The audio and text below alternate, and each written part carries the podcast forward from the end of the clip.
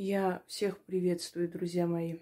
Я редко выхожу с лицом перед камерой, э, потому как, во-первых, считаю, что когда люди смотрят твои видеоролики и лекции, они должны обращать внимание не на твое лицо, а на то, что ты говоришь, на твое слово. Лицо это, как правило, отвлекает. Я, наверное, первая начала снимать алтарь и пейзаж во время разговоров. Но после меня пошла такая мода. Но я не против, потому что я так понимаю, что я первопроходец во многом. Я как ледокол Арктика, который, пробивая лед, идет вперед и открывает дорогу другим кораблям. Однако вся боль, вся тяжесть ложится на первопроходцев. Это всегда так было. И неудивительно, на их, на их плечи ложится более такая миссия. Но после них уже по очищенной дороге все проходят без каких-то препятствий, трудностей и без преследования. Но нам не привыкать. И поэтому я как бы вела эту моду, не показывая себя, снимать определенные темы. Я считаю, что это очень даже, очень даже э, правильно и нормально, чтобы больше делать как бы акцент на ту тематику, а не на лицо. Но время от времени я выхожу к вам, показываюсь вам, Почему-то некоторым казалось, что я очень старо выгляжу и очень старая женщина. Ну, может быть, считают, что женщины, которые много понимают, знают и мудры, может быть, они кажутся старыми. Сейчас я поправлю чуть-чуть. Секунду. Угу. Все.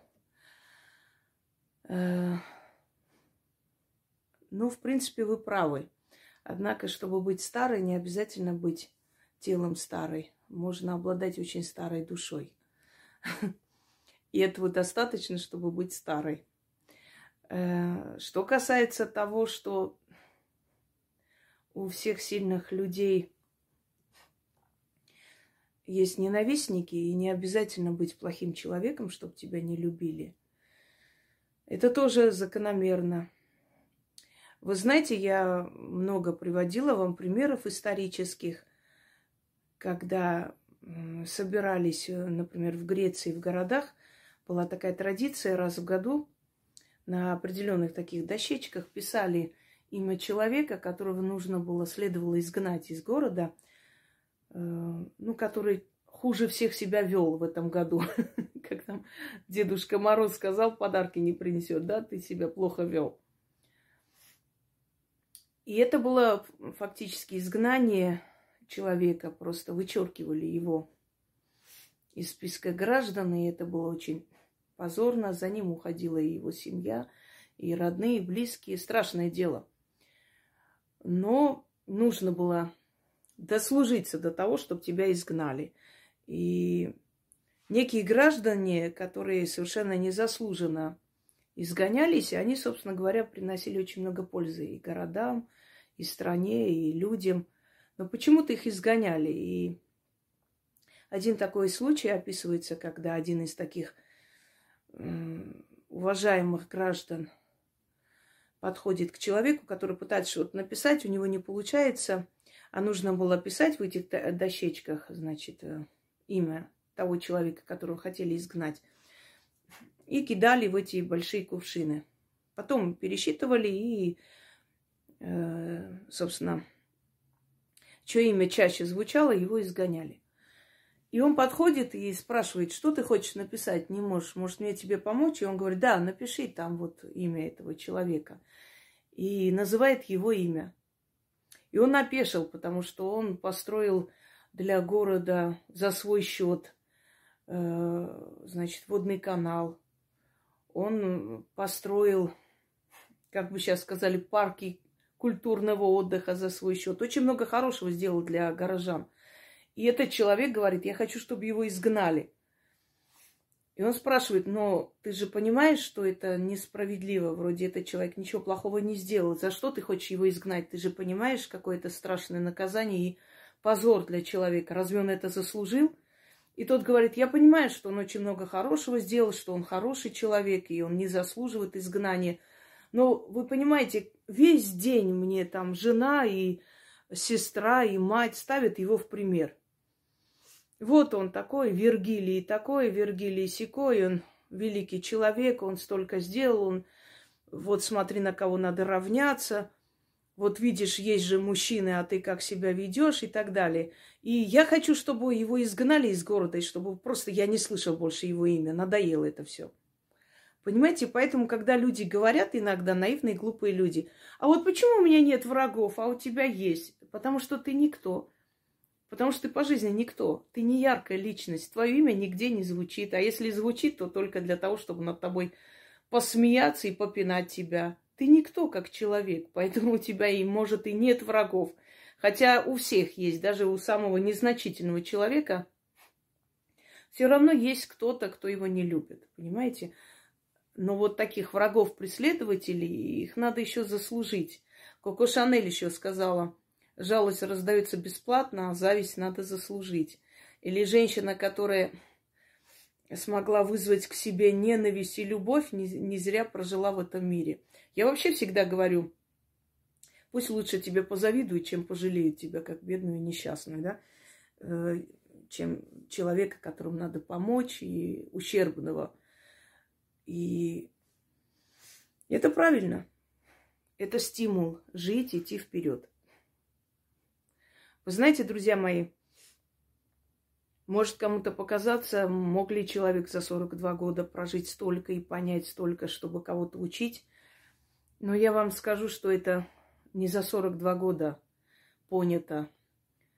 Э, на самом деле люди, которые обладают силой, к ним переходит душа, которая была жила еще в, в их бабушках, прабабушках. И вот с этим тысячелетним опытом эта душа, видевшая очень многое в жизни, с этой памятью своей, она переходит к тебе.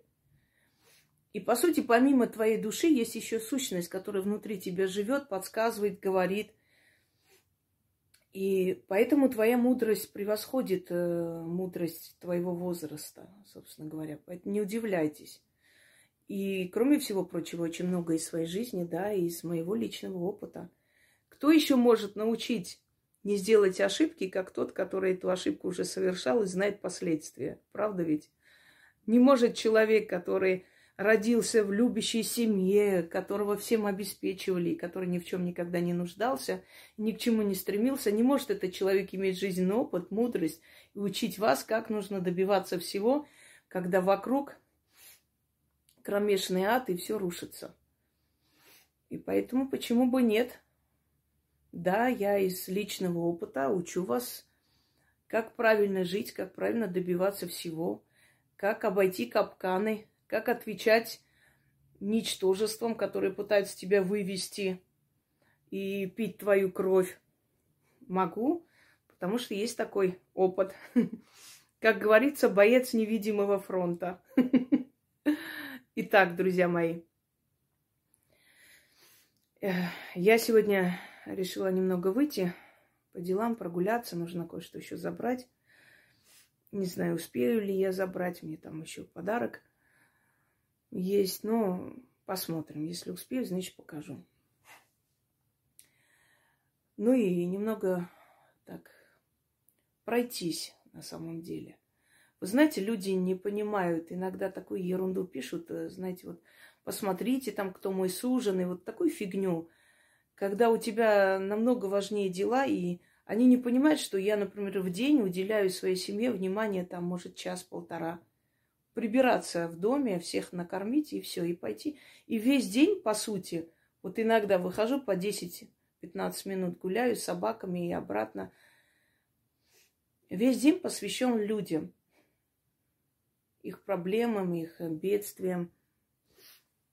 Э, советуешь кому-то, с кем-то работаешь, чтобы был результат, что результаты с неба не сыпятся. Конечно, приятно читать э, благодарности. Неприятно, когда видишь, что люди не ценят твой труд и не понимают, насколько это тяжело. И ничего от них не нужно. Элементарное просто человеческое уважение, понимание настолько, то есть насколько ты устаешь и насколько тебе вот не до всякой ерунды. Не понимают люди, к сожалению. И очень многое в этом мире продешевило понятие магия, вот эти бесконечные магуйки, бесконечные сайты их с какими-то сомнительными, сомнительными вещами. Вы знаете, что самое смешное, когда, э, когда ты смотришь постоянно ролики о том, что ритуалы нельзя делать. Вначале они говорят, что ритуал нельзя делать, это очень вредно, очень плохо. Потом смотришь, они сами начинают выставлять какие-то ритуалы. Почему это делается? Потому что я отобрала у них хлеб. Понимаете, я забрала у них возможность дурить народ. Друзья мои, ритуалы, та часть ритуальной магии, которую я вам даю, кстати, мою лекцию можете открыть. Я на все темы открыла и провела лекции для того, чтобы у вас не оставалось темных углов. Все эти работы мои, они относятся к поклонению. Вот есть такое понятие служение и поклонение. Вот есть моя лекция, я там объясняю. Я служу этим силам. Вот как жрец служит богам, храме, он не имеет права на свою личную жизнь. А если ему дают возможность создать семью, в любом случае он 90% своего времени должен посвятить храму, только потом семье. Если сделает наоборот, то у него все отберут. Вплоть до любимых и до того, что и жизни его заберут. То есть я служу этим силам. И через меня, и через таких людей, как я, дают людям возможность узнать, как лучше обращаться к силам, что нужно преподнести, как попросить, чтобы они услышали, что они любят, что они хотят. И если человек соблюдает эти правила, то его слышат и помогают. Я из касты жрецов, служителей культа. Вы поклоняетесь этому культу, вы просите и получаете. А как правильно просить, чтобы вас слышали, чтобы ваша просьба не зря то есть была сказана, высказана, учу вас я. Понимаете, издревле люди просили, обращались к богам и получали помощь. Наши предки. И в этом ничего страшного нет. Я не открыла Америку. Я просто напомнила человечеству, извиняюсь, что тут пух какой-то. Я напомнила человечеству о том, что знали наши предки и пращури. То есть я ничего нового, вот прям нового, что такого быть не может, не открываю вам. Все логично, все правильно. Просто сейчас мало кто это знает. И я возрождаю вот эти древние культы, возрождаю э, традиции, обычаи обращения к богам. И ничего опасного здесь нет. Совершенно. Просто есть темные божества, к которым обращались только через жрецов. Есть темные ритуалы. Вот то, чем вы занимаетесь, это магия переводится как мудрость вселенская. То, чем я занимаюсь, это колдовство. Это уже темные дебри, которые другим, то есть людям нельзя туда суваться. Тем и отличается практикующий человек от человека обычного. Что обычному человеку можно читать определенные заговоры на деньги, на благополучие. Но обычному человеку, например, нельзя идти в эти гиблые места. Мне можно – у меня другая энергия, понимаете? Они мне не навредят, а вам навредят. Я к этому уже привыкла. Это как к яду привыкать. Капля за каплей, вот как в древние времена привыкали цари, э, приучали свой организм к яду, чтобы их не могли отравить. Капля за каплей принимали, постепенно организм привыкал к этому, а потом хоть лошадиная доля их не могла отравить. Им могло стать плохо, они могли заболеть и выйти, потом выйти из этого состояния, но они, они не умирали. То же самое, капля за каплей, много лет, это все постепенно приучалось. Понимаете? Поэтому если вы сейчас влезете в ритуал для практиков, вы примете этот, эту лошадиную дозу яда, и вас не станет. А я себя приучила уже. Я могу сказать, что вот именно начало мастера, да, начало дороги мастера, уже 20 лет.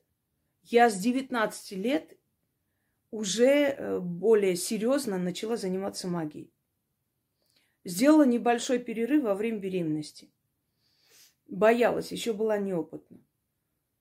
Вот сейчас я бы не сделала перерыв, потому что сейчас я приучила бы и свой плод к этим энергиям. Тогда я сделала перерыв, побоялась, что что-то, ну, мало ли что. Причем небольшой, там последние 3-4 месяца я не трогала магию. Когда он родился, ко мне опять начали приходить. Вот вы представьте, мне 42 года. Я начала с 19 лет. До этого тоже у меня был опыт, но это я не считаю началом мастерства. Это ученичество.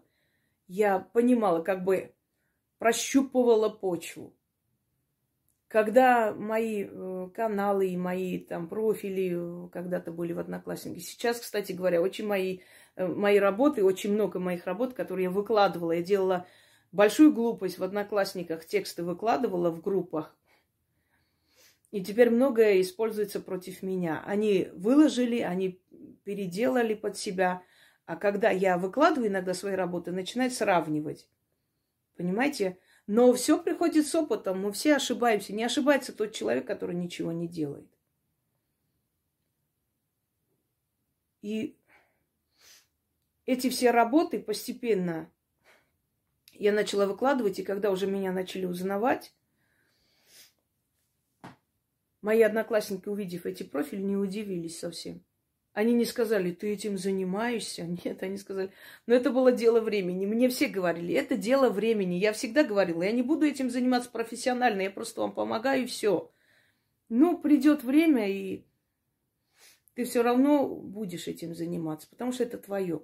То, что я была странным ребенком и многое предугадывала, как им казалось, говорила, и они удивлялись, Понимаете? Когда во время грузино-абхазского конфликта ко мне приходили, и я говорила, кто живой остался, а кто нет. Сначала это воспринималось как-то несерьезно. Меня даже дома ругали, и бабушка ругала. Ты там, ты хоть понимаешь своими сопливыми мозгами, как это больно, что ты там играешь, что ли? Для тебя это игра смешно, а ты знаешь, что такое сына хоронить. Она злилась на меня, что я лезу в это все. Но потом, когда женщины действительно убеждались, что я говорю правду, и начи- начинали приходить ко мне, тогда убедились, что я вижу. И мне дома все время говорили, ты будешь как своя бабушка, одинокая, тебя будут бояться, ненавидеть, зачем тебе это надо?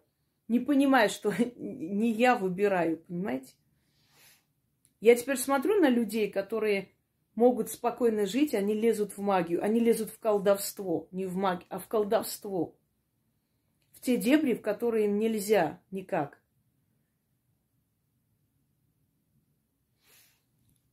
Что вам сказать? Каждому свое. Но если вам дано жить жизнью обычного человека, не обязательно, чтобы все в магии были. Вы знаете, есть известные композиторы, известные ученые, известные, э, не знаю, кто у нас, художники – да, и это тоже дарование определенное. Без этого внутреннего стержня человек не может добиться успеха в любом поприще. Но я имею в виду, что они не в магии, но они не менее известны и богаче многих ведьм, знаете.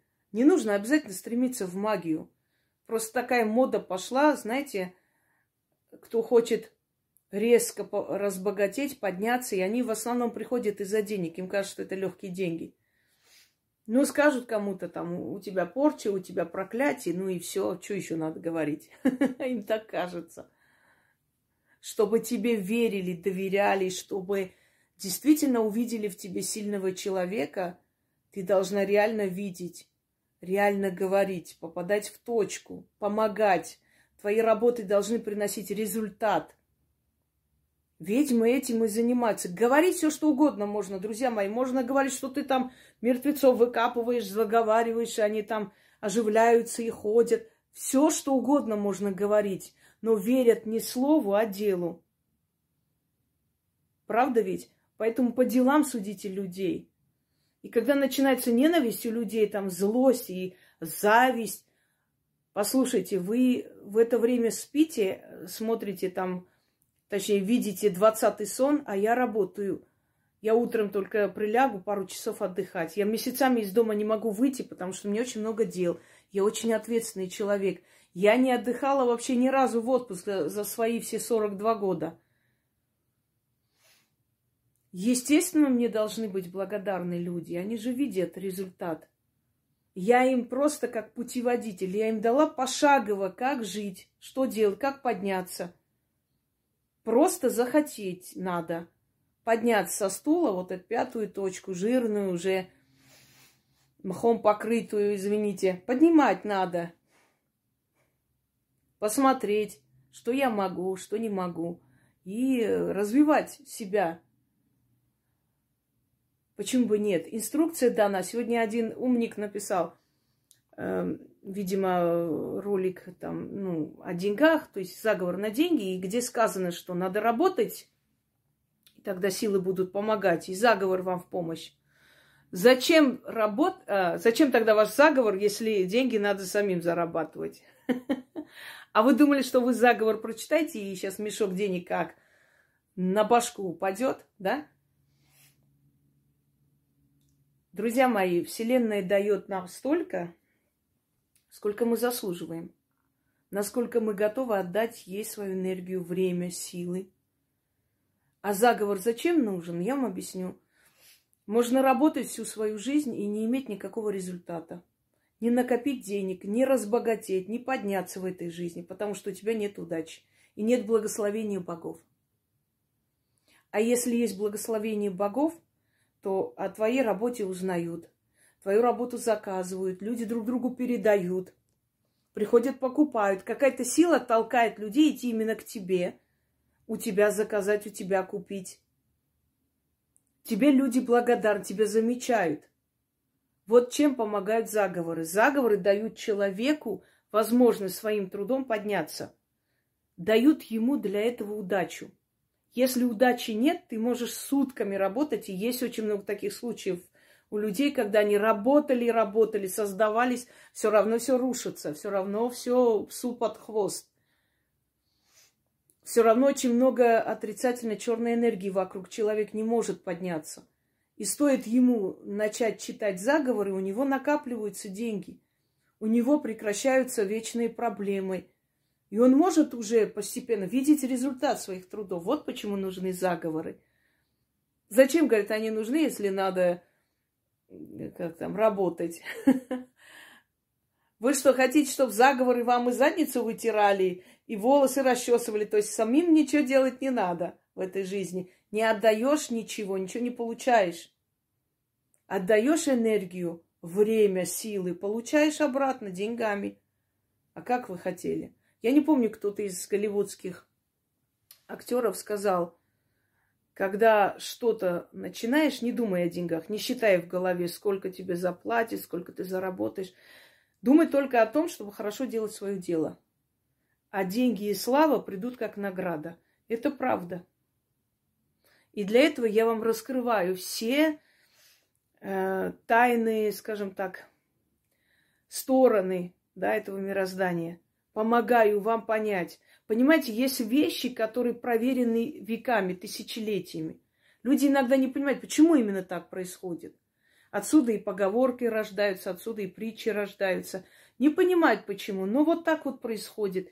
И я вам объясняю почему. Потому что есть потаенные такие энергии, есть определенные законы Вселенной, которые, вот если мы делаем следующие действия, мы просто попадаем в точку мы соблюдаем этот закон Вселенной, и она сразу вот так все, вот этот механизм начинает крутиться в нашу пользу. А если не делаем, не получается. Можно, есть вещи, которые я не могу до конца объяснить. Я примерно могу предположить, понять, что это могло быть, почему, но до конца объяснить еще у нас мозг не дорос. Мы пользуемся ну, несколькими процентами своего мозга. 5-6 процентов от силы. Это самые интеллектуальные, самые разумные, умные люди пользуются. Вот от силы 5-10% гении просто. Вы представьте, 100% мозга мы не пользуемся этим. Нам еще не дано. Если бы нам было дано, мне, мы, наверное, нашли бы секрет вечной жизни. А может, хорошо, что не нашли. Я бы не хотела вечно жить. Видеть, как уходят мои родные близкие люди, а я вечно живу. Не хочу. У каждого свое время. Воскресите сейчас Александра Македонского, он сойдет с ума. Зачем ему нужно в наше время жить? Он ушел своей славы. Всегда нужно вовремя уходить со сцены, знаете, да? Вовремя уходить. Чтоб тебя не просили, давай отсюда. Был такой визирь Османской империи Бусуд Эфенди. Он был еще и когда-то имамом, и духовным лидером, и судьей. И он сказал, Никогда не жди, пока власть от тебя откажется. Когда чувствуешь, что время пришло, ты сам откажись от власти. Но это касается всего. Галина Вишневская сказала, когда я поняла, что моя работа уже становится для меня обузой, а не удовольствием, я ушла. Она ушла вовремя. Но это не значит, что она перестала быть великой певицей. Но просто она не, не дождалась того дня, пока начнет хрипеть. Она осталась э, обладательницей величайшего голоса. Точно так же актеры уходят, когда чувствуют, что время пришло. Иногда мне так жалко смотреть на актеров и актрис, которые вот еле ходят, их за руки поддерживают, они все равно играют на сцене. Их используют, понимаете, их имя используют, потому что они великие люди – но на это страшно и жалко смотреть. Хочется помнить их красивыми, сильными, полными сил. Бриджит Бардо ушла со сцены, когда поняла, что она стареет. Всему свое время. В этом, в этом мире и под этим солнцем, и под луной. Ну ладно, философия это хорошо, но, но мне надо ехать. Кому я не ответила, я сегодня отвечу. Там немного. Я в эти дни поэтому всем ответила, чтобы выйти просто немного так.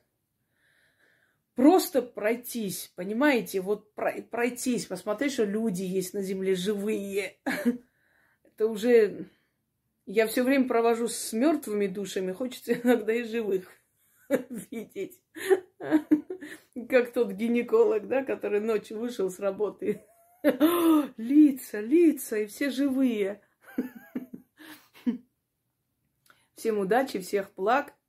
Что сказать, друзья мои, живите так, чтобы приносить пользу. И еще раз вам напомню, когда мы уйдем, нам не дадут шанса вернуться сюда и исправить свои ошибки.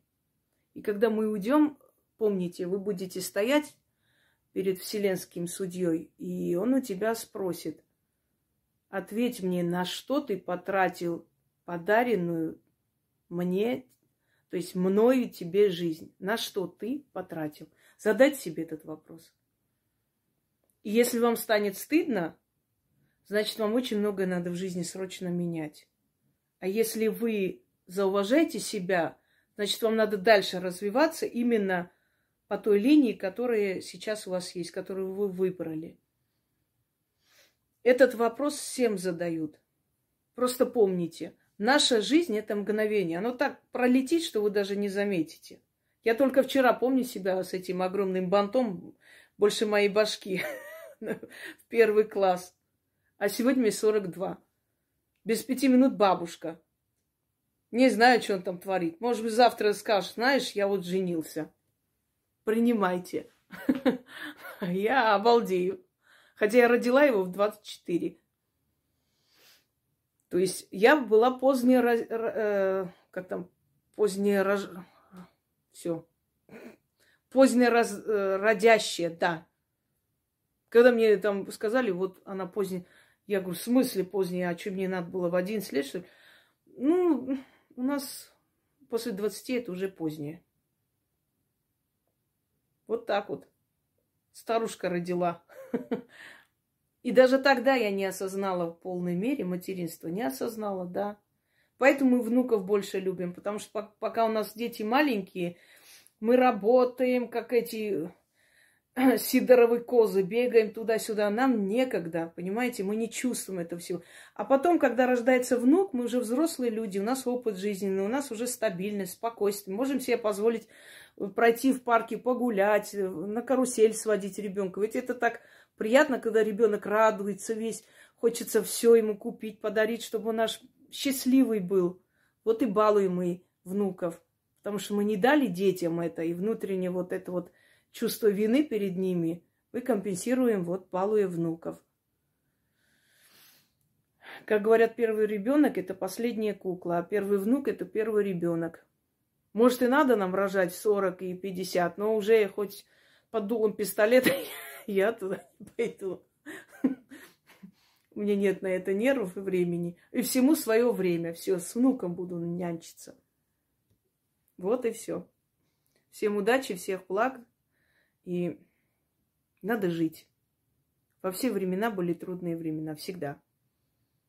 Сороковые, революция до них, до них Первая мировая и много-много еще. Любой период возьмите, всегда были войны, трудности. А что делать? Сидеть, ждать, пока все закончится? Нас не станет. Сто жизней не хватит. Оно всегда было. Человек всегда был алчный, всегда воевал, всегда убивал, всегда э, воровал. Это но были и люди, которые созидали, создавали, любили, спасали, строили. Понимаете? Мир состоит из добра и зла. Ничего тут не поделаешь. Без добра зло не существует. Без зла тоже добро не может существовать. Потому что, а как мы еще э, сравним и увидим? Это контраст, который помогает нам увидеть лучшее в сравнении, правда? Когда сравниваем с дураком, видим умного. Сравниваем жестокого – с добрым, видим доброту. Всем всего хорошего.